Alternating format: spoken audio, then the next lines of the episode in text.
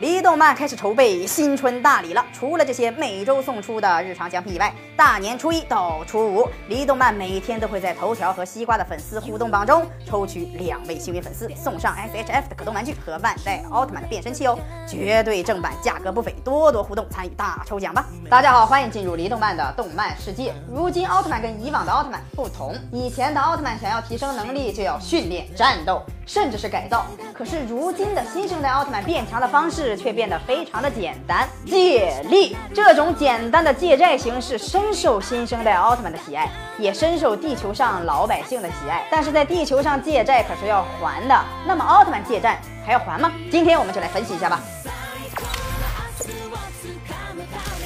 如今强大的融合机构代表人物是欧布、捷德、罗布、赛罗也有。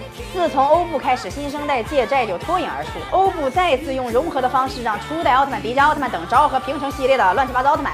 再次出现在我们的眼前，虽然只是一瞬间，但是也让奥迷们回味无穷。其实这些老奥特曼被融合的主要原因，就是为了给新生代奥特曼拉拉人气和卖卖玩具，也顺便让大家回顾一下经典。而奥特曼使用的融合道具，比如欧布奥特曼使用的卡片，捷德奥特曼使用的胶囊，罗布奥特曼使用的水晶，这些道具里都有各个奥特曼的力量。而剧情中只提到了奥特胶囊的出处。奥特胶囊是希卡利奥特曼亲手研制出来的高科技借贷产品，胶囊内蕴含着。奥特曼的部分力量，并不是奥特曼所有实力。另外，奥特胶囊与这些老奥特曼之间并没有什么借贷关系，仅仅是希卡利奥特曼利用他们的基因造出来的而已。而且在捷特奥特曼中，捷德奥特曼在与夏德星人对战的时候，赛罗奥特曼也在捷德奥特曼的旁边一起战斗。捷德融合了赛罗胶囊与奥特之父胶囊的力量，变成了好勇形态。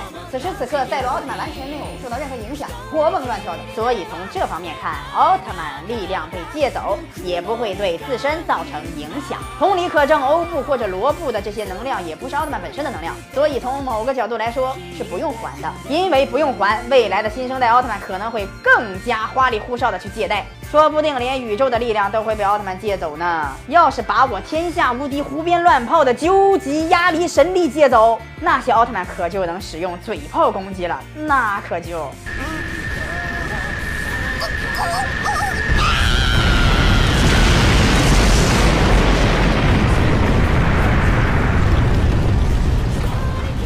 收看李动漫，参加每周的大抽奖哦！